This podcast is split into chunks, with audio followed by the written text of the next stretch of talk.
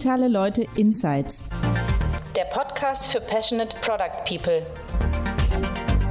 Wir zeigen euch die Tools, Taktiken und Methoden digitaler Professionals.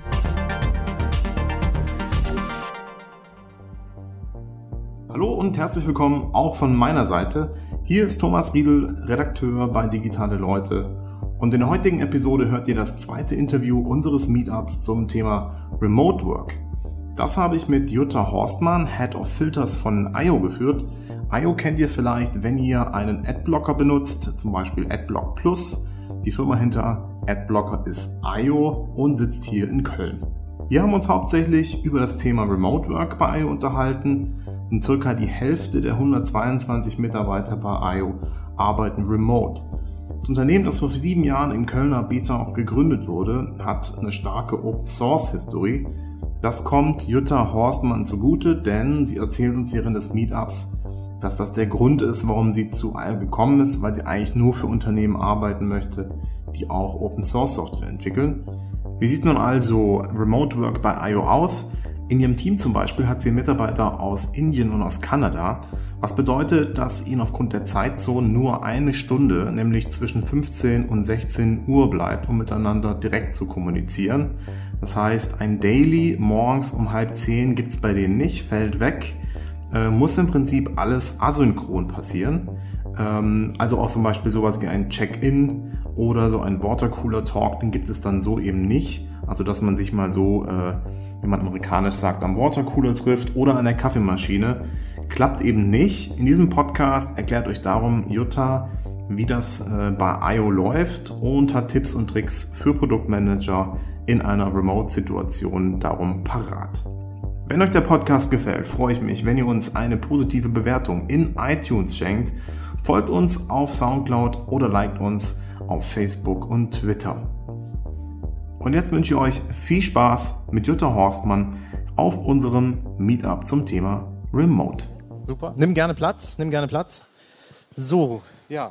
Schön, dass du da bist. Hi. Ja, danke für die Einladung. Sehr gerne. Ähm, Habe mich sehr gefreut. Äh, dass du zugesagt hast. Ähm, die erste gemeine Frage von mir. Ähm, herrscht bei IO eine Zweiklassengesellschaft? Das muss man in der Tat sagen. Also das, was äh, Puja eben angeführt hat, das ist bei uns der Fall und das ähm, hat wie alles seine Vor- und Nachteile. Zweiklassengesellschaft deswegen, weil wir drei Standorte haben. Wir sind hier in Köln mit unserem äh, Hauptsitz. Wir sind in Berlin mit einem Standort, wo äh, nochmal knapp 20 Leute sitzen und wir haben einen dritten Standort in Malmö, wo unser Flatter-Produkt entwickelt wird. Und ähm, da sind knapp zwei Drittel unserer äh, Mitarbeiter, aber mehr als ein Drittel ist eben komplett und ausschließlich remote. Und das führt dazu, dass man äh, immer wieder Situationen hat, wo sich ähm, die Leute, die im Büro zusammensitzen, dann auch eher äh, zusammen, schneller zusammenfinden können, ähm, sich eben auch an der Kaffeemaschine treffen, aber eben auch, wenn es jetzt ein Meeting gibt, ähm, mal schnell einen Flipchart greifen können und die anderen, äh, die äh, remote zugeschaltet sind, nicht daran teilnehmen können. Wir versuchen, dass diese Unterschiede nicht wirklich zu einer Zweiklassengesellschaft werden, also dass es sich nicht unterschiedlich und vor allem für die Remotes schlechter anfühlt, aber das ist wirklich, da muss Arbeit reinfließen. Mhm. Das passiert nicht ohne weiteres. Wir sind schon voll im Thema drin, das mag ich, super. Ähm, du bist Jutta Horstmann, erstmal eine kleine Vorstellungsrunde, bevor wir hier äh, ganz tief gleich einsteigen. Ähm, eigentlich Software-Ingenieur gewesen, lange Zeit, ähm, hast äh, ja, unter anderem Datenbanken bei Immobilien Scout 24 entwickelt, ähm, warst lange Jahre als Consultant unterwegs, hast dann vor circa elf, zwölf Jahren äh, eine eigene Company gegründet, ähm, bist auch viel äh, auf internationalen Konferenzen unterwegs gewesen zu den Themen Open Source, Softwareentwicklung, User Experience, Datenschutz. Ähm, du bist eine erfahrene alte Lady, sage ich jetzt mal, so ganz positiv, ja? Kann man jetzt so oder so schlucken? Ja. Ich nehme es mal als ein Kompliment. Auf jeden Fall. Das Publikum ist aufgewacht. Ja, es hat funktioniert. Hallo? Schön, dass ihr da seid. Ihr habt euch endlich mal geregt. Hoffe, du hast es nicht persönlich genommen. Nee, ist völlig okay. Also äh, ich, ich, arbeite ja jetzt eben in, in einem noch, noch quasi Start-up und da gehöre ich wirklich äh, in die Gruppe der sechs Ältesten. Also da, da, fängt man dann wirklich an, sich alt zu fühlen. Wir wollten schon einen äh, Channel für Elderly People gründen bei uns, äh, damit man im Slack-Channel. Genau, ja. damit man sich über spezielle Themen austauschen kann.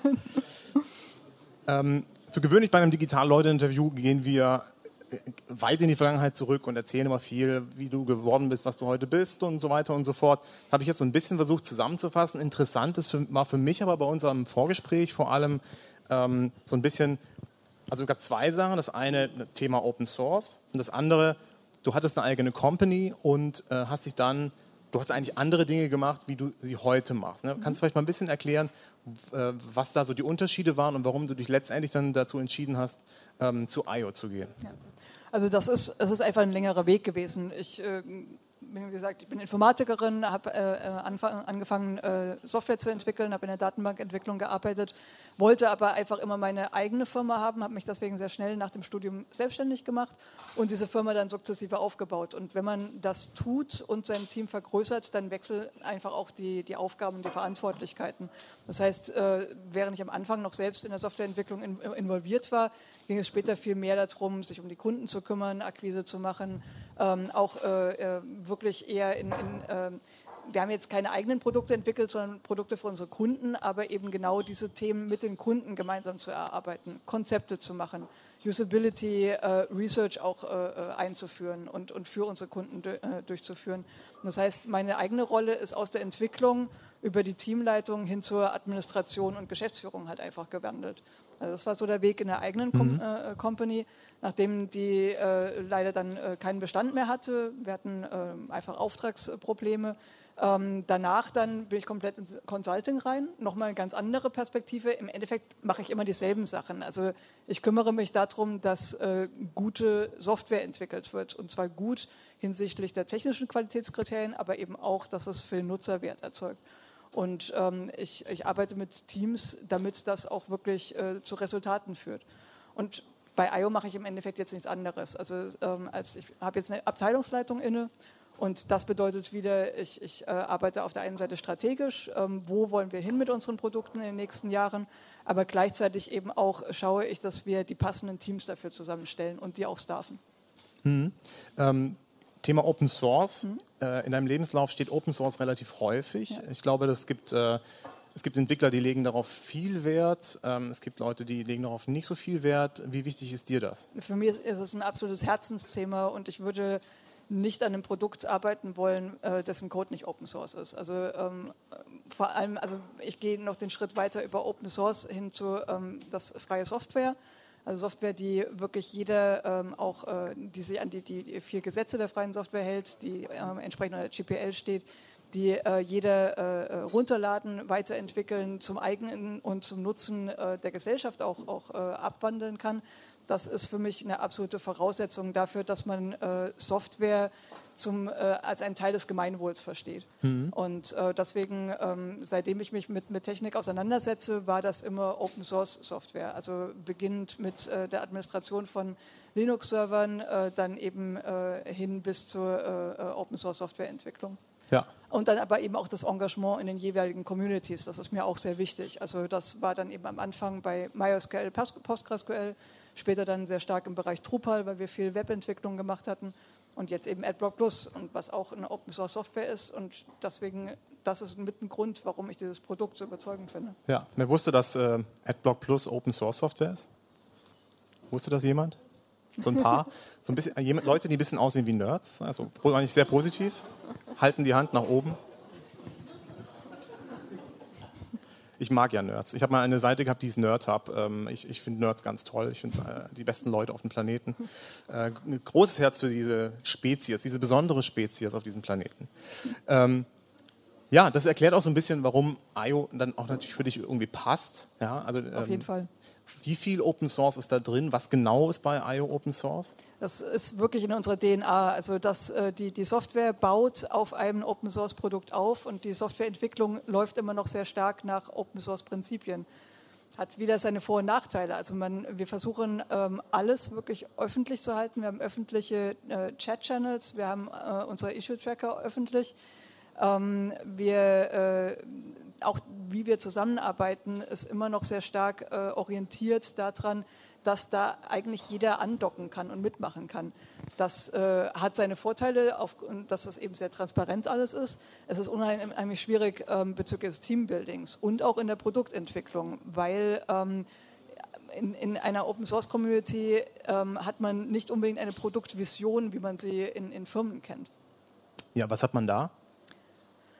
Jeder macht so äh, das Feature, was ihm selbst oder ihr selbst am meisten bringt. Also dieses mhm. Scratching Your Own Itch, das ist ja das, was, was in, in, in der Open Source Software Entwicklung immer noch so ein treibendes Moment ist und, und eine Motivation bietet.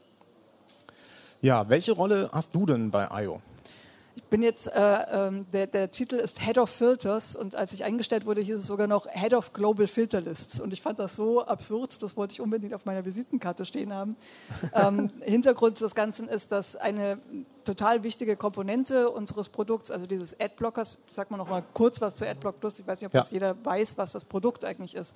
Ähm, wenn äh, man im Web unterwegs ist, äh, sieht man natürlich, dass sehr viel von den Inhalten äh, werbefinanziert sind. Und das heißt, wenn man Inhalte konsumieren möchte, dann sieht man auch viel Werbung in diesem Kontext. Und das gefällt nicht jedem. Ähm, Werbung kann unglaublich nerven. Und deswegen installieren Leute Werbeblocker. Da gibt es eine ganze Reihe davon und AdBlock Plus ist eben der weltweit größte. Wir haben äh, über 100 Millionen Nutzer weltweit. Und ähm, das, äh, damit das Ganze funktioniert, damit äh, äh, Werbung geblockt werden kann, braucht man zwei Sachen. Das eine ist äh, die Anwendung selbst, in dem Fall jetzt bei uns sowohl Extensions für den Browser als auch Apps, also Browser-Apps. Ähm, man braucht aber eben besagte Filterlisten. Und auf diesen Filterlisten ist äh, zusammengestellt, welche Dinge von einer Webseite nicht angezeigt werden sollen für den Nutzer. Also entweder die werden gar nicht runtergeladen, wie ein Bild zum Beispiel, oder die werden ausgeblendet über CSS.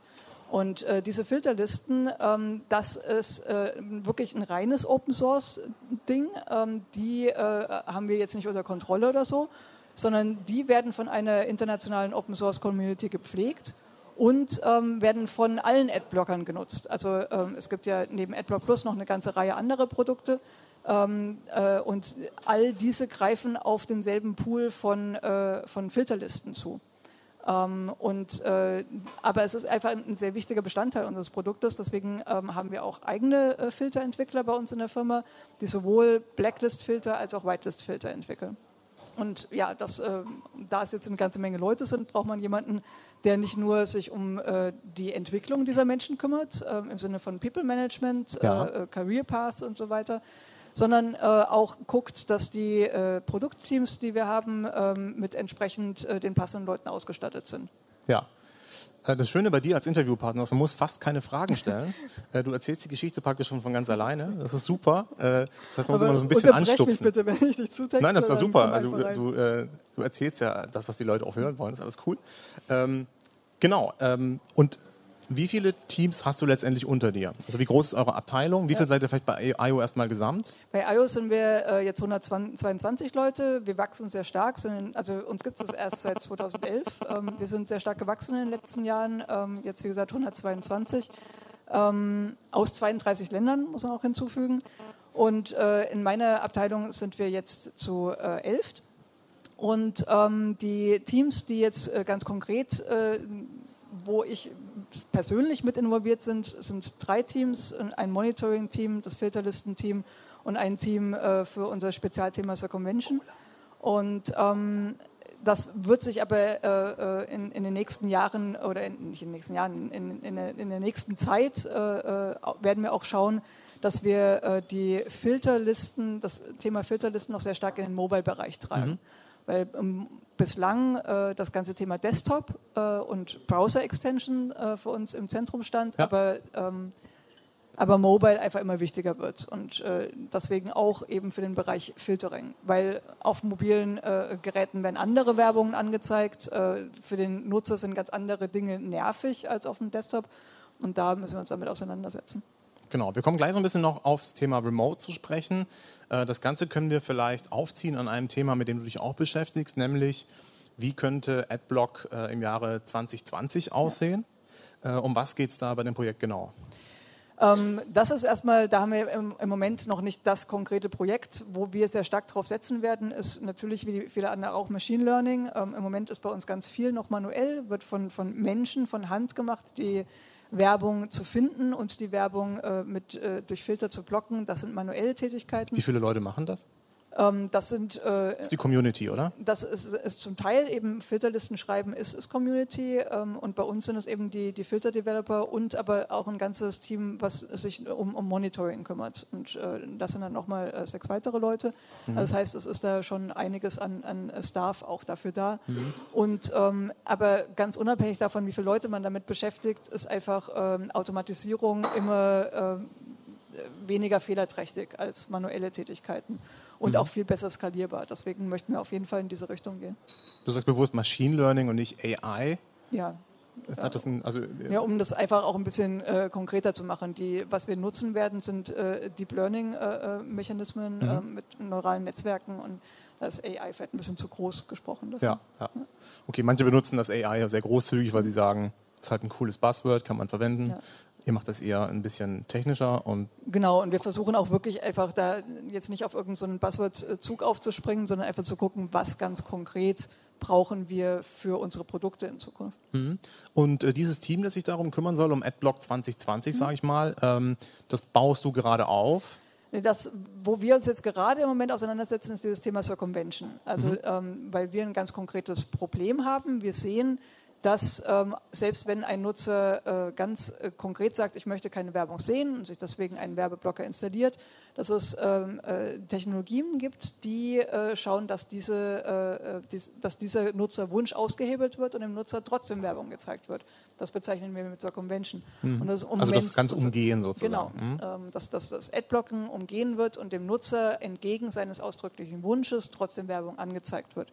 Und das ist jetzt so das, das äh, Team, was ich jetzt zuletzt aufgebaut habe. Mhm. Das Thema Adblocking 2020 ist dann das nächste, was kommen wird. Ja. Aber das sind so die, die ähm, Bereiche, in denen ich mich im Moment tummle. Wie ist das Team zusammengesetzt? Ähm, wir sind, äh, das ist eins von unseren internationalsten Teams äh, und auch am, am stärksten äh, distributed. Ähm, wir, also es ist, es ist erstmal cross-functional. Ähm, wir haben Leute, wir haben äh, Entwickler, Softwareentwickler, wir haben Filter-Developer, wir haben Leute aus dem Bereich Business Development mit drin. Data ist für uns auch ganz wichtig ähm, äh, und ähm, äh, äh das Thema Legal für uns auch immer mhm. relevant äh, und äh, die Kommunikation nach außen, also sehr äh, breit aufgestellt. Und die Leute kommen von überall her. Also ähm, in, in, dem Team wirklich von Mumbai bis Montreal, ähm, also Indien bis Kanada haben wir da Leute drin, was dann halt auch mit die entsprechenden Probleme dann bezüglich Zeitzonen mit sich bringt. Ja. Wie viel Prozent bei IO arbeiten etwa äh, remote? Ja. Also echt remote äh, ist es über ein Drittel. Mhm. Und dazu kommen noch diejenigen, die zwar zu einem Standort gehören, ähm, aber hauptsächlich Homeoffice machen. Und das würde ich sagen, sind nochmal etwa 20 Prozent. Also deswegen, ähm, ich würde mal sagen, im Endeffekt äh, in der alltäglichen Arbeit ist es schon 50-50. Okay. Und wie viel ist es bei dir im Team? Bei mir im Team, ähm, also jetzt in, im, im Department äh, speziell, habe ich jetzt gerade äh, zwei Leute, die wirklich, also eine, eine in Malaysia, eine in, in Indien. Ähm, in, äh, in den Teams, die, äh, äh, für die ich mitverantwortlich bin, ähm, wesentlich breiter. Das sind dann Leute aus Polen, aus Großbritannien. Ähm, was haben wir noch? ja, ja, mehrere aus Großbritannien und USA. Ähm, was aber auch dazu kommt, sind Leute, die wirklich in Deutschland wohnen, aber einfach äh, zwei, drei Stunden entfernt mhm. von, von Köln und deswegen dann, wenn es hochkommt, mal einmal im Monat mal im, äh, ja. im Office auftauchen. Also das ist vom Gefühl her ist es dann dasselbe, du hast nur keine Zeitzonenunterschiede. Ja. Lass uns doch mal an so einem Tagesablauf mhm so ein bisschen die Stationen durchgehen, die ihr so habt, um dann auch zu sehen, wie ihr mit dem Thema Remote umgeht. Ja. Ähm, wann, wann, trudel, wann bist du ein Frühaufsteher? Wann trudelst du so ins Office? Ich persönlich bin ein Frühaufsteher, auch deswegen, weil ich von Bonn nach Köln pendele. Und äh, also wer das machen muss, weiß, es ist einfach Pain in the Ass und, und das kann bis zu zwei Stunden dauern, wenn man ein Problem hat, also wenn, wenn die Bahn ein Problem hat. Äh, deswegen, ich, ich stehe gezwungenermaßen früh auf, ähm, äh, nehme dann einen Zug um halb acht, bin dann, äh, wenn es gut läuft, um halb neun im, im Office.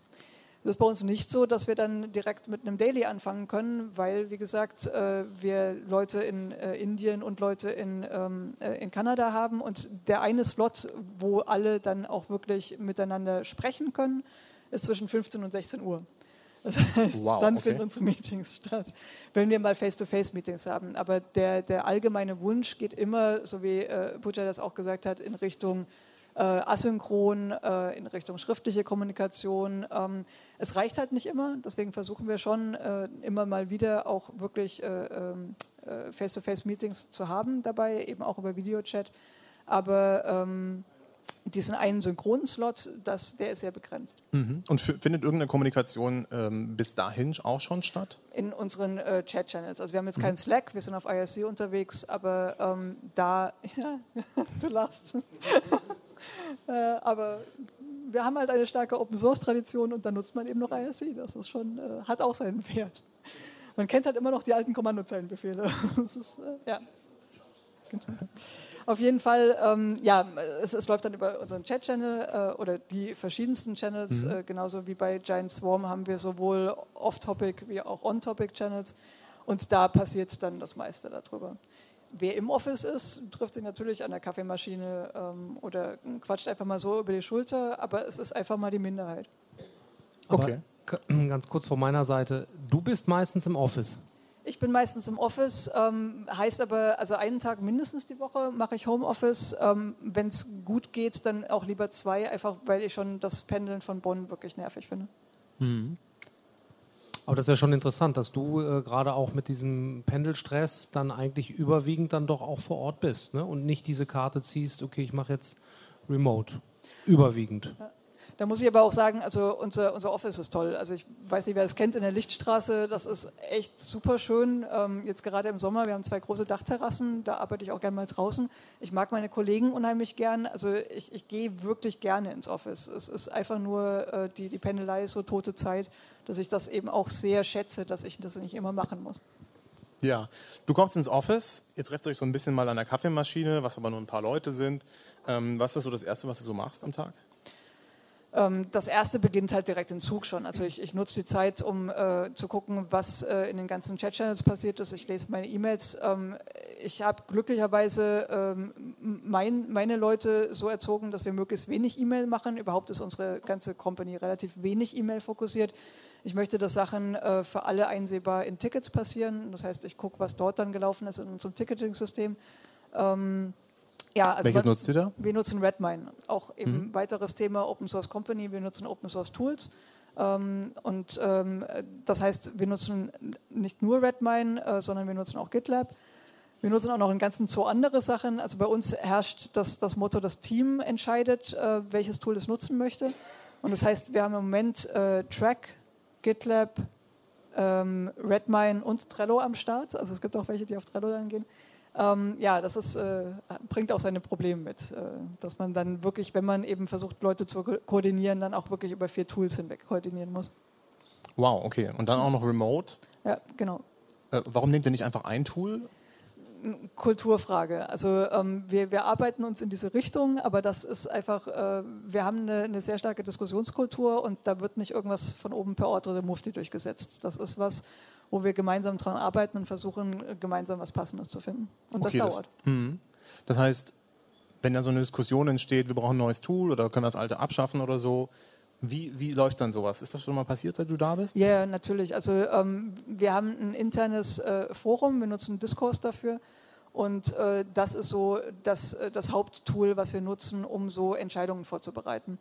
Ähm, wir gehen inzwischen meistens so vor, dass wir, ähm, wir haben da so ein richtiges Template dafür, ähm, wo ein Proposal dann äh, in, in den Raum gestellt wird, ähm, wo Leute dazu kommentieren können, wenn sie möchten. Und wir dann aber, also gerade wenn es jetzt wirklich in die Produktentwicklung geht, äh, dann auch äh, sagen, dann nach einer bestimmten Diskussionszeit haben wir ein, ein Meeting für eine bestimmte Zeit, wo die Leute, die die wichtigsten Stakeholder in dem Thema sind, sich dann auch wirklich mal synchron treffen, weil es geht einfach nicht alles asynchron. Genau, lass uns da gerne mal einen Sprung nach vorne machen. Es ist 15 Uhr. Ähm, welches Tool nutzt ihr dann? Und äh, ich war ja bei euch im Office auch beim Vorgespräch. Ähm, vielleicht erzählst du mal so ein bisschen, was ihr da auch an technischem Equipment Mhm. habt, damit das überhaupt möglich ist. Ja. Weil ihr habt ja Leute, die sitzen im Ort, äh, ja, äh, an einem Ort, Ja. im Office und Leute, die werden dazugeschaltet. Vielleicht Ja. kannst du das mal ein bisschen erzählen. Also wir nutzen für, für Videochat Blue Jeans. Ähm, wir haben äh, eine ganze Reihe von Meetingräumen, die glücklicherweise sehr gut ausgestattet sind, in der Hinsicht, dass du, du hast einen Termin gescheduled, du gehst in den Raum, du drückst auf eine Taste äh, auf der Tastatur, ähm, alles ist vorbereitet, es gibt sehr gute Mikrofone, es gibt sehr gute Kameras. Und ähm, man hat einfach sofort den, den Zugang zu dem, zu dem Chat-Channel, ähm, äh, zu dem Video-Chat-Channel, den wir dafür aufgesetzt haben. Und das funktioniert so gut, dass wir auch unsere, äh, unsere Open Spaces, also ähm, äh, alle drei Wochen machen wir ein company-weites Open Space, das machen wir auch komplett über, über Blue Jeans, also komplett über Videochat, indem wir einfach pro Open Space äh, Raum einen virtuellen äh, Videochat-Raum aufsetzen. Also da bin ich sehr froh darüber, das habe ich in anderen Companies viel schlechter erlebt. Die, die, die reine Technik bezüglich, äh, wir machen jetzt einen Videochat, das, das funktioniert einwandfrei. Ähm, und ähm, das heißt, damit haben wir jetzt angefangen ähm, äh, für unsere Dailies äh, mit Videochats. Es war aber trotzdem so, dass es für die meisten Leute ausgesprochen nervig war, sodass wir jetzt äh, äh, anfangen, ähm, äh, die Dailies äh, asynchron im, äh, einfach in einem Chat-Channel zu machen. Aber was war daran so nervig? Ist doch eigentlich cool, wenn man einen Knopf drücken muss und das läuft. Von der Technik her war das nicht das Problem. Die, die, ähm, man muss dazu noch wissen, dass ähm, wir führen gerade jetzt erst agile Methoden ein bei uns in der Firma. Ähm, die Leute kommen aus der Open Source Entwicklung und da entwickelt man Software auf eine andere Art. Ähm, und äh, jetzt, ähm, wir haben jetzt Teams, die mit Scrum experimentieren, Teams, die mit, mit Kanban experimentieren, was aber auch wirklich Experimente sind, weil man muss das auf eine Remote-Kultur anpassen. Äh, die, also gerade Scrum ist einfach eine Methodologie, die davon ausgeht, dass das Team co-located sitzt. Und wenn das nicht der Fall ist, dann muss man ausprobieren, was passt. Und ähm, deswegen, also vor diesem Hintergrund, dass die Leute daran nicht gewöhnt sind, sind die Leute daran gewöhnt, dass die morgens aufstehen, anfangen zu programmieren in ihrem eigenen Rhythmus, äh, kommen in ihren Flow rein und ähm, sind dann wirklich produktiv. Und dann kommt das Meeting, mitten in, diese, in diesen Flow. Und eben, weil wir nicht, weil wir über so viele Zeitzonen verteilt sind, können wir nicht sagen, am Anfang, bevor jeder äh, anfängt zu arbeiten, Ja. haben wir unser Daily, sondern es ist zu einer Zeit, die für viele wirklich den Tag einfach unterbricht. Und das war für viele ein absoluter Produktionshemmer. Das war am Anfang, war das gut, damit wir so ein bisschen in den Rhythmus gemeinsam reinkommen. Aber nachdem das jetzt der Fall ist, haben wir gesagt, jetzt ist okay, jetzt äh, switchen wir das auf asynchron. Das bedeutet konkret was? Also ihr geht in diesen Raum rein und es gibt halt Leute, die sind dabei und es gibt Leute, die haben halt vorher per Text schon irgendwie gesagt, das ist alles cool, das sind heute meine To-Dos, das sind meine Ziele oder das ist mein Problem. Genau, also wir haben dann wirklich, äh, wir haben das inzwischen komplett asynchron, also unser Daily, wir, wir haben schon noch synchrone Videochat-Meetings, aber in dem Fall äh, für das Daily, wann das der jeweiligen Person passt, schreibt sie dann in, in den Chat äh, äh, das, was, was sie im, im Daily äh, mitteilen möchte. Ähm, das war am Anfang sehr stark dann ein reines Reporting, das, was man im Daily ja nicht möchte, dass die Leute nur sagen, ich arbeite gerade an Ticket 1, 2, 3, 4, 5 hilft keinem irgendwas, sondern man möchte ja, dass sich eine, eine Diskussion darüber äh, äh, generiert. Und ähm, was, was ich jetzt sehr stark festgestellt habe, ist, dass ähm, wir hatten äh, äh, vor zwei Wochen hatten wir unsere Remote Week, das haben wir zweimal im Jahr, wo sich alle bei uns vor Ort treffen, ähnlich wie das, was eben auch äh, von Giant Swarm berichtet wurde. Und ähm, danach dann auch noch Teamtage. Was übrigens ein mega Happening ist, glaube ich. Muss man Ja, ja, noch mal ein bisschen ist was zu großartig, erzählen. Das ist fantastisch. Aber ähm, äh, das, das führt dazu, dass die Leute daran gewöhnt sind, sich wirklich auszutauschen. Also nicht nur äh, zu reporten, sondern einfach wirklich in, eine, in ein Gespräch miteinander einzutreten und zu gucken, wo kann ich dir helfen. Und nachdem wir diese Remote Week hatten, ähm, ist jetzt auch das asynchrone Daily, also das geschriebene Daily, ist viel interaktiver geworden. Selbst wenn Leute erst zwei Stunden später kommen, aber beziehen sich dann eben auf etwas, was jemand anderes geschrieben hat und man, es ist dann ein echtes Team-Event. Ja. Äh, lass uns mal ein bisschen weiter noch im Tag gehen. Also ihr habt euer asynchrones Daily um 15 Uhr, was dann eigentlich nicht stattfindet, sondern es findet halt irgendwann statt. Ähm, und gibt es da noch andere Punkte, wo ihr irgendwie zusammenkommt oder wo im Team irgendwas passiert? Gibt es irgendwelche Happenings? Gibt es irgendwelche Sachen, wo du als ähm, äh, Produktmanager sagst, die will ich irgendwie auch machen oder forcieren, damit die Leute da sind, damit sie ein Lebenszeichen von sich geben? Gibt es da irgendwas? Ja. Ganz wichtig ist natürlich in, in allen Teams die Retrospektive. Also das ist was, wo wir jetzt darauf Wert legen, dass jedes Team das auf jeden Fall macht. Ähm, und das ist was, auch was, was, was ich sehr schwierig finde zu facilitieren, mit, äh, wenn, wenn ein Teil vor Ort sitzt und ein Teil remote ist. Wenn jeder remote ist, sind alle auf demselben Level. Man braucht trotzdem gute Tools, denn ähm, sehr viele von, von Retrospektivaktivitäten basieren darauf, jeder schreibt jetzt etwas auf ein Post-it und klebt das jetzt an diese Stelle. Das ist einfach was, was man nicht machen kann. Also wir haben das versucht, dass wir im Meetingraum einen Flipchart hatten und keiner kann lesen, was da drauf steht. Macht alles keinen Sinn.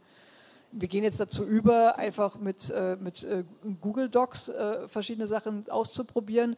Das funktioniert, aber macht halt wenig Spaß. Also diesen, diesen Fun-Faktor, den man hat, wenn man diese Aktivitäten nutzt, den versuchen wir uns jetzt da ranzurobben, was man da machen kann. Ja, aber da probieren wir gerade noch, noch sehr viel aus. Ja, bei unserem Vorgespräch hast du noch ein paar andere ähm, Tipps und Tricks, sage ich mal, für Produktmanager in einer Remote-Situation äh, genannt. Äh, ich sage mal nur Schuhe fotografieren. Äh, was hat es ja, damit genau. auf sich? Genau, also ähm, sehr wichtig, ähm, wenn man mit, äh, mit, mit Remotes arbeitet, äh, ist das Check-in. Also Check-ins sind ja in, in, jeder, in jeder Gruppen, in jedem Team-Meeting äh, ein wichtiges äh, Tool, gerade um Leute, die eher introvertiert sind, äh, auch zum, zum Reden zu bringen. Äh, wer das äh, nicht kennt, ein Check-in ist, bevor man in das eigentliche Meeting einsteigt, nutzt man die ersten fünf bis zehn Minuten, um jeden zum Sprechen zu bringen. Einfach weil die, die äh, Erfahrung zeigt, wenn am Anfang jeder mal einfach nur einen Satz gesagt hat, sind die Leute später gewillter, in eine Diskussion miteinander einzutreten. Man muss die Leute erstmal einfach zum Quatschen bringen. Und dafür hat man verschiedenste Arten von Check-in-Aktivitäten. Ähm, und wenn man jetzt mit Remote-Teams arbeitet, ist es ganz wichtig, ähm, dass man auch äh, das, dieses Check-in dafür nutzt, dass man sich wenigstens ein bisschen näher kommt. Und ein äh, Mechanismus dafür zum Beispiel ist, was wir jetzt gemacht hatten, ist, ähm, äh, bitte fotografiere einfach jetzt mal den Ort, an dem du arbeitest. Keiner kennt von dem anderen das Arbeitszimmer oder den Arbeitsort. Wenn man alle zusammen am selben Ort sitzt, dann weiß man, wie, das, wie die Umgebung ausschaut. Bei Remote-Teams eben nicht. Und dann haben wir alle unsere Fotos gemacht und haben gemerkt, oh, jeder sitzt gerade auf dem Balkon. Und äh, das war sowas, war einem vorher gar nicht bewusst. Man hat ein völlig anderes Bild davon. Anderes Mechanismus ist, äh, mach mal ein Foto von deinen Schuhen. Weil jeder sieht sich ja im Videochat nur bis hierhin.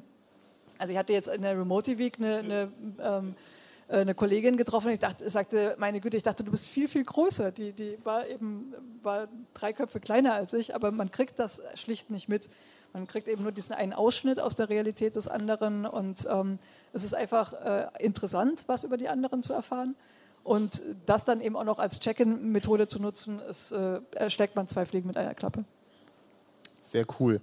Was war das mit diesem Donut-Slack-Channel? Ja, das ist was, was, was wir total gerne machen würden. Ich weiß nicht, wer das kennt. Äh, Donut.io ist ein Slack-Plugin, ähm, was dazu dient, um äh, den sogenannten Watercooler-Talk äh, zu emulieren. Also wenn man jetzt in, äh, gemeinsam in einem äh, Büro miteinander sprich, äh, arbeitet, dann trifft man sich an bestimmten Orten. Äh, Kaffeemaschine, in den USA ist das eben dieser Watercooler, ähm, Raucherpause, was auch immer. Ähm, aber vor allem so an der Kaffeemaschine, das ist so ein Ort, äh, man trifft jemanden nach einem Zufallsprinzip und man kann nicht flüchten.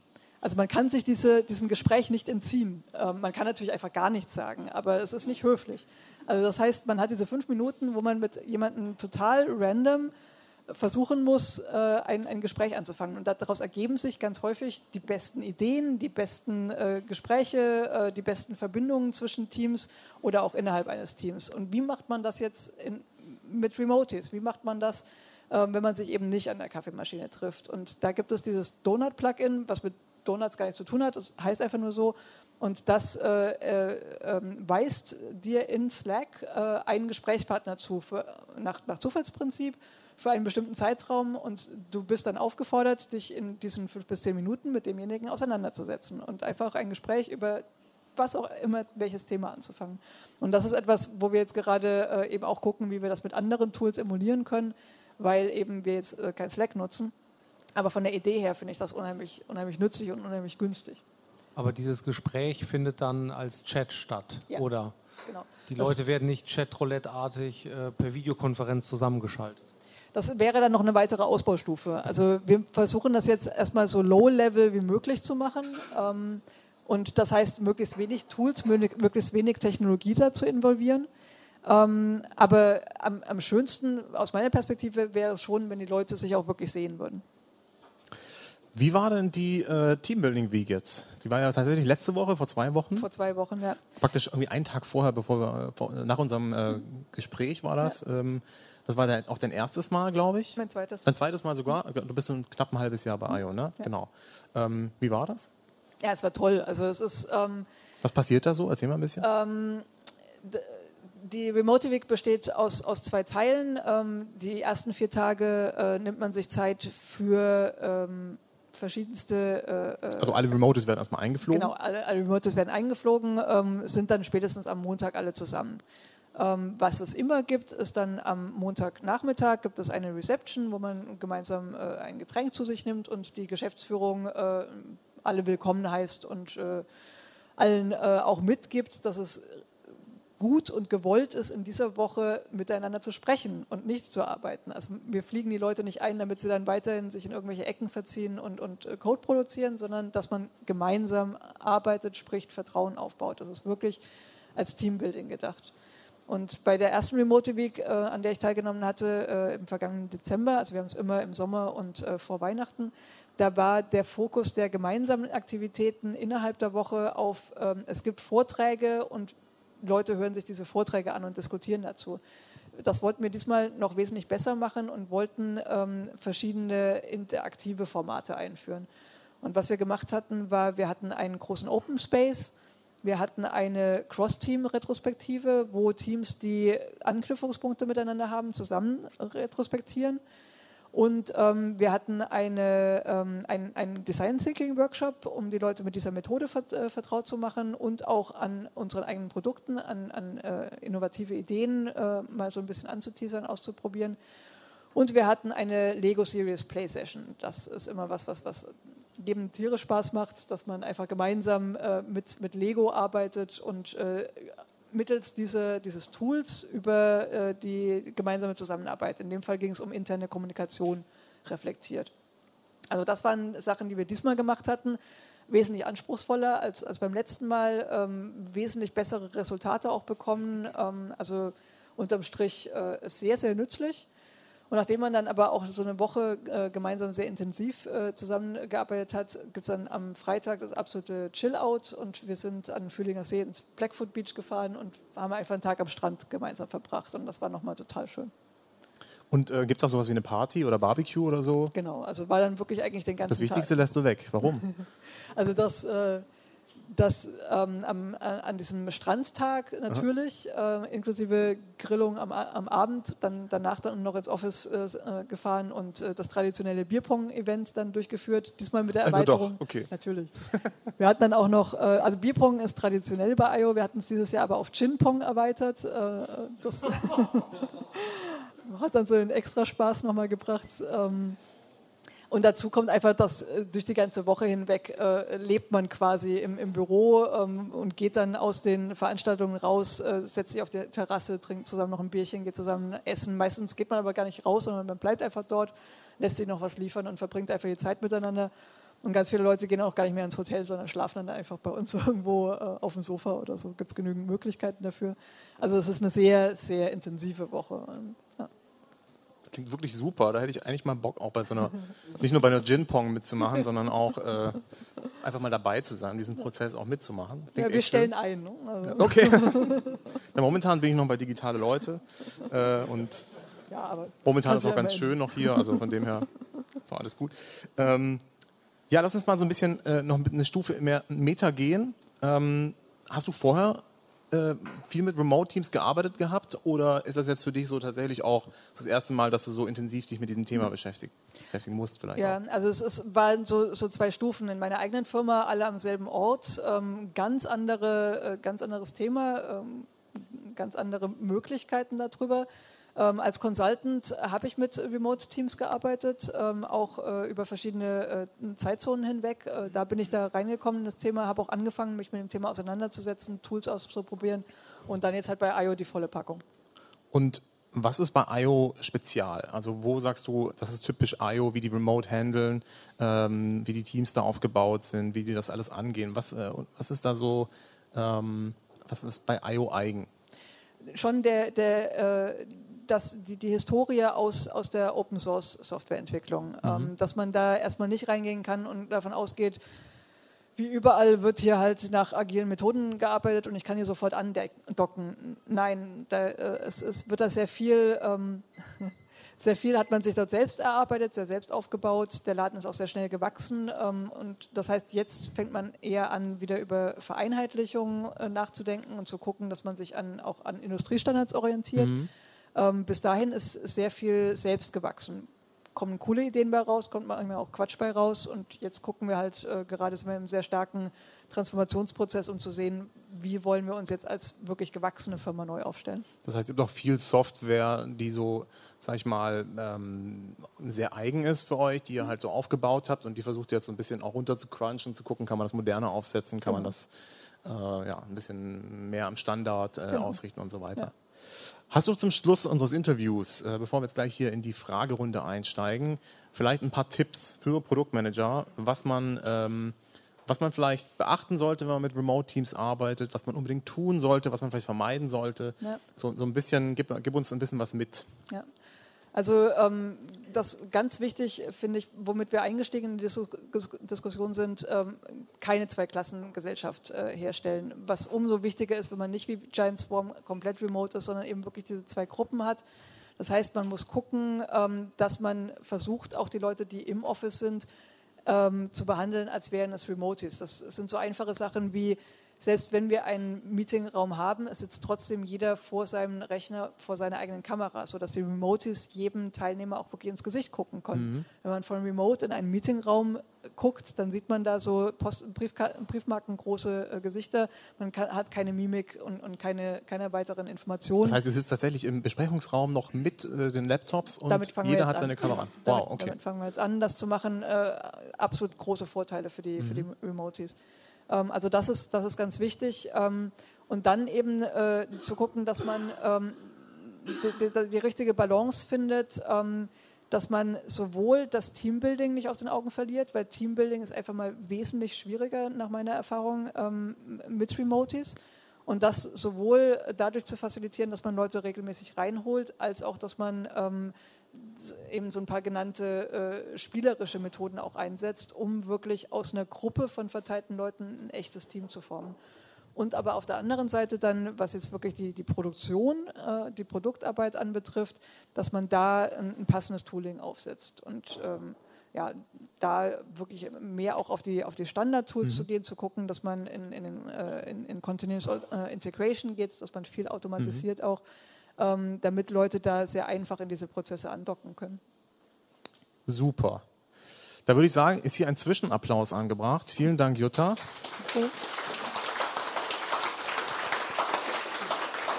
Und während ähm, Puja sich schon eine Frage überlegt äh, an Jutta, genau, und Jutta sich auch eine Frage für Puja überlegt, die ihr euch gleich gegenseitig stellen werdet, ähm, nehmen wir jetzt Fragen aus dem Publikum entgegen.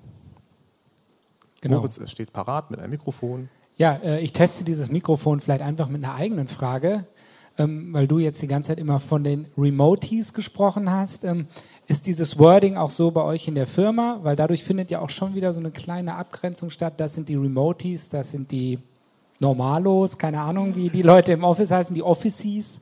Aber ähm, vielleicht kannst du das mal kurz erklären, wie ihr wie da so das interne Wording auch ist. Ja, das Wording ist in der Tat Remote. Ich kannte diesen Begriff vorher nicht, aber finde ich irgendwie einfach und, und ein, eingänglich. Ähm, es, es, dient bei uns nicht, um, um äh, zwei Gruppen zu, ähm, zu fixieren und wir und die zu machen. Es dient eigentlich mehr dazu, dass wir das immer im Blick haben, dass es da Leute gibt, äh, die es ist einfach mal nicht die Mehrheit in der Firma, es ist wie gesagt etwas mehr als ein Drittel und dass man die Leute nicht aus, dem, aus den Augen äh, äh, verliert und deren, auf deren spezielle Bedürfnisse eingeht. Also wir haben einen Remote Channel ähm, bei uns in IRC, wir haben ein, äh, ein Remote äh, Afternoon äh, am, am, Freitag, also so wie Bier nach vier gibt es dann eben auch ein Äquivalent für die Remotes. Und das sind Sachen, die dann einfach auch speziell für diese Gruppe äh, angesetzt werden, so wie auch eben die Remote Week. Also es ist, dient wirklich dazu, diese Gruppe ähm, gleichberechtigt zu behandeln. Aber sie haben andere Bedürfnisse, deswegen finde ich es schon gerechtfertigt, dafür einen Begriff zu haben. Okay, du hast als Erster aufgezeigt. Stell dich kurz vor und äh, stell deine Frage. Ja, ich bin der Ben und meine Frage ist eigentlich nur, welchen mobilen Client benutzt ihr für IRC? Weil, also ich habe zehn Jahre lang ein Online-Radio nur über IRC organisiert und äh, ja, damals war das so noch überhaupt keine gute Möglichkeit vorhanden, das dann zu tun. Wir nutzen IRC Cloud und das äh, kannst du im äh, Browser nutzen und genauso gibt es eine App für. Da hinten war noch eine Frage. Jawohl, ich komme rum. Während du nach hinten laufst, habe ich vielleicht noch eine Frage. Welche Auswirkungen haben denn Remote-Teams auf den Produktentwicklungsprozess?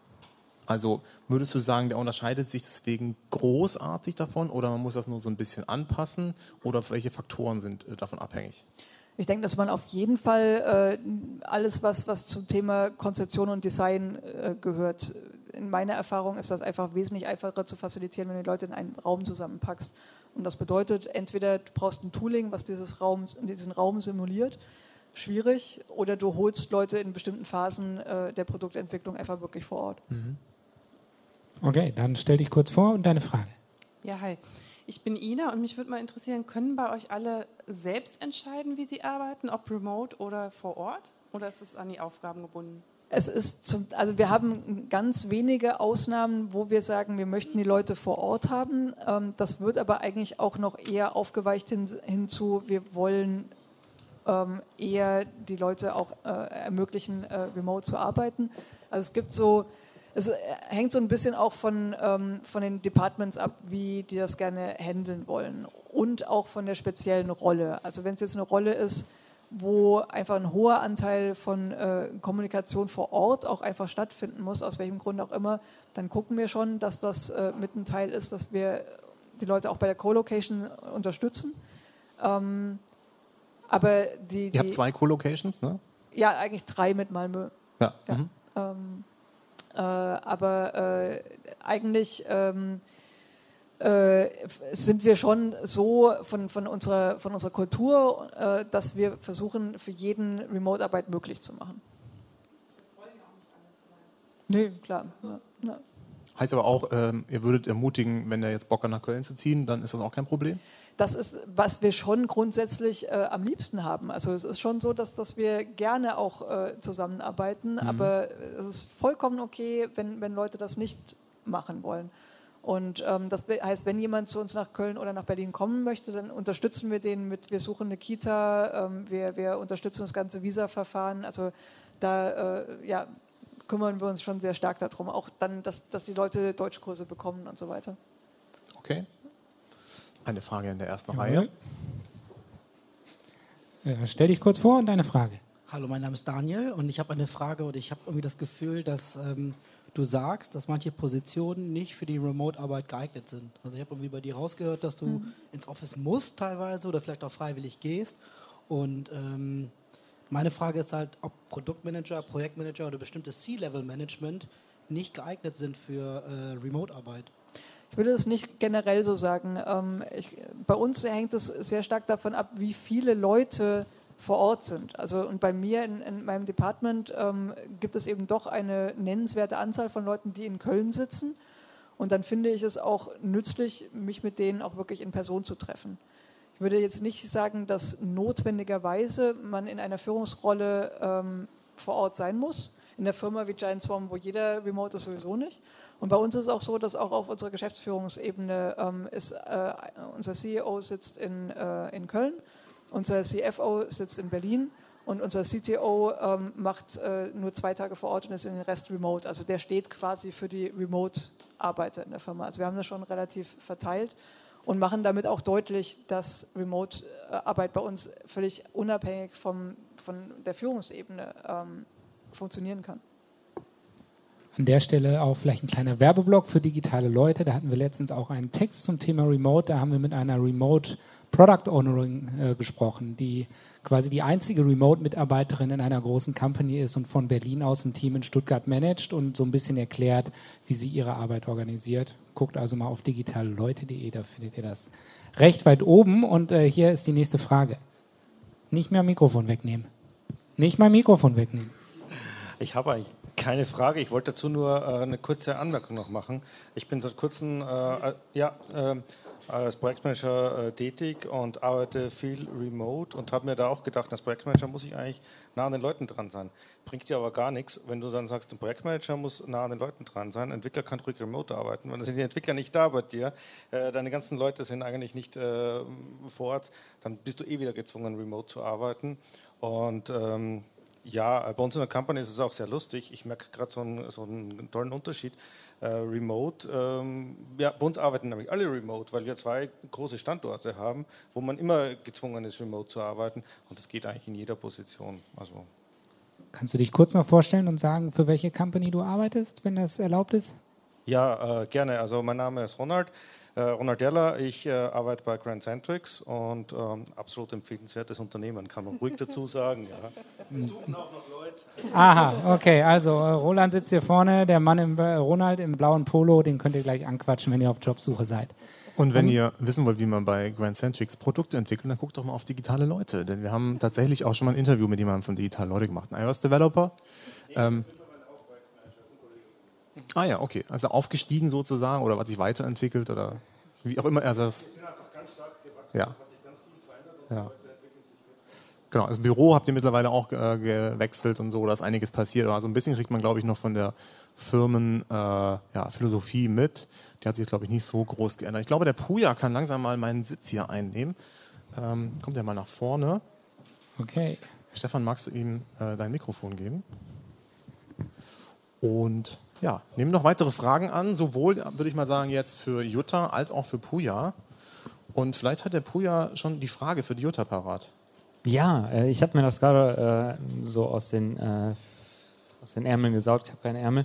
Ähm, du meinst gerade, ihr, ihr zahlt den Leuten auch ähm, Deutschkurse, wenn sie hier hinkommen. Habt ihr das auch? Also wir haben das ab und zu, ne, dadurch, dass du, dass du ja doch als deutsche Firma einiges an deutschen Mitarbeitern hast, hast du, äh, auch wenn du als, als Firmensprache Englisch etabliert hast, äh, fällt man ja, ja so ein bisschen zurück. Also wir hören das oft so ähm, äh, auf den, gerade auf den On-Sites, dass die Leute dann äh, doch zwischendurch miteinander Deutsch sprechen und dann äh, wird man böse angeguckt oder äh, wir haben dann auch so ein, ein Stopword oder so gesagt, hey, kein, kein Deutsch, kein Deutsch. Ähm, habt ihr das auch und oder ähm, wie, wie geht ihr damit um, dass man da nicht zu viel die Leute ausgrenzt? Also ähm, es, es, passiert ab und an immer noch mal, dass man auch auf Deutsch redet, aber es ist echt selten. Also bei uns ist es ist eher so, dass man trifft sich an der Kaffeemaschine, wenn man jetzt mal vor Ort ist und äh, selbst die deutschen Mitarbeiter sprechen dann auf Englisch miteinander, weil man ist einfach so drin. Also ich gehe auch abends äh, nach Hause und, und äh, alles, was ich mir dann noch überlege, was so vom Tag hinterher hängt, äh, passiert noch auf Englisch. Ich muss aufpassen, dass ich mit meiner Familie nicht auf Englisch weiterquatsche. Man ist einfach, man ist da drin und, und das, ist, das ist auch gut so. Ähm, in Gespräch mit nicht-deutschen Mitarbeitern ähm, habe ich nichtsdestotrotz auch schon gesagt bekommen, das könnte noch viel, das könnte verbessert werden noch weiterhin. Also es passiert schon immer noch, dass man als äh, nicht-deutschsprachiger in, in eine Gruppe kommt und es wird eben nicht sofort gewechselt. Ähm, dann sagen die, es ist okay, wenn es jetzt ein, ein privates Gespräch zwischen zwei Leuten ist, dann sollen die natürlich auch auf Deutsch sprechen. Aber sobald es etwas ist, was den anderen auch nur entfernt interessieren könnte, bitte auf Englisch. Und das ist aber auch, das äh, wird von uns bei uns auch jedem verstanden. Und deswegen dieser Deutschkurs, den wir, den wir finanzieren, das dient dazu, dass die Leute hier, hier angenehm leben können. Das ist nicht, dass man das in irgendeiner Weise bei uns braucht. Super. Jutta, äh, ist dir schon eine Gegenfrage eingefallen? Ansonsten gucke ich noch mal so ein bisschen ins Publikum. Nee, ich hätte direkt eine, und zwar, das ist ein Thema, über das wir jetzt nicht gesprochen äh, haben, das, das mir aber persönlich sehr am Herzen liegt und, und äh, bei euch vielleicht auch relevant ist. Ähm, Remote, die, die, die ähm, Ermöglichung von Remote-Arbeit kann ja auch dazu führen, dass die Teams wesentlich diverser werden. Und äh, zwar nicht nur was Nationen anbetrifft, sondern auch was die Geschlechtsverteilung anbetrifft und auch was die äh, Inklusion von äh, Mitarbeitern mit Krankheiten, Behinderungen, was auch immer anbetrifft. Da sehen wir bei uns ähm, einen echten Vorteil und das wird auch wirklich genutzt. Also es ist äh, gerade Familienfreundlichkeit, ähm, es ist ein ganz wichtiges Merkmal. Wie ist das bei euch? Ja, auf jeden Fall. Also Familienfreundlichkeit. Äh, ich glaube, wir hatten äh, die meisten Zeiten in der Firma mehr Kinder als Mitarbeiter. Das war immer ganz cool. Ähm, äh, auch wenn man mal so ein Event hatte, mal mit der Familie, dann mal die ganzen Kinder da rumlaufen zu sehen, das war ganz schön. Ähm, Und äh, grundsätzlich eben äh, sieht man das auch bei uns so in der, in der äh, gerade in der Open Source Community sieht man, dass, dass, dass, dass Diversität halt extrem gefördert ist und aus allen möglichen, äh, äh, man darf teilweise ja schon auf den Konferenzen gar nicht mehr nach, nach Gender fragen. Und es ist ja im, im Tech-Bereich, gerade in Amerika, gerade ganz ein sensibles Thema. Ähm, wir, wir, würden da gerne auch mehr, äh, mehr einstellen. Äh, es, äh, wir haben einen eigenen Channel Diversity, ähm, weil, wir sehen, dass, dass wir noch nicht genug, ähm, dass wir noch, nicht, noch immer nicht genug divers sind. Also äh, Nationalitäten und, und äh, Gemüter und so haben wir, glaube ich, ganz gut. Äh, teilweise auch unterschiedliche Bewegchen und aber, aber äh, Gender und, und auch ähm, ja, Internationalität könnte man, glaube ich, noch ein bisschen mehr fördern bei uns. Äh, Wäre ich auch über, über Tipps und, und, und Tricks äh, echt äh, sehr, sehr froh. Ich glaube, da kann man immer noch dran arbeiten. Wir machen das zum Beispiel auch für unsere Summit, äh, wo wir uns äh, ein paar Medienpartner besorgt haben, zum Beispiel die Digital Media Woman. Das äh, werden wir demnächst äh, auch announcen sitzt da hinten zum Beispiel eine Vertreterin, äh, weil wir auch gemerkt haben, unser Format hier auf der Bühne zu sitzen, ist halt eigentlich gar nicht so beliebt bei Frauen. Äh, das mögen die nicht so sehr. Also da könnten wir vielleicht mal gucken, ob wir ein Format haben, das dem ein bisschen mehr entgegenkommt. Oder dass wir halt sagen, okay, ähm, macht es trotzdem. Wie können wir euch ermutigen, dass ihr das tut? Ne? Da versuchen wir auch immer dran zu arbeiten. Und es ist halt auch ein Thema, an dem man immer weiter arbeiten muss. Es hört, glaube ich, einfach nie auf und ich glaube, das ist auch okay. Ne?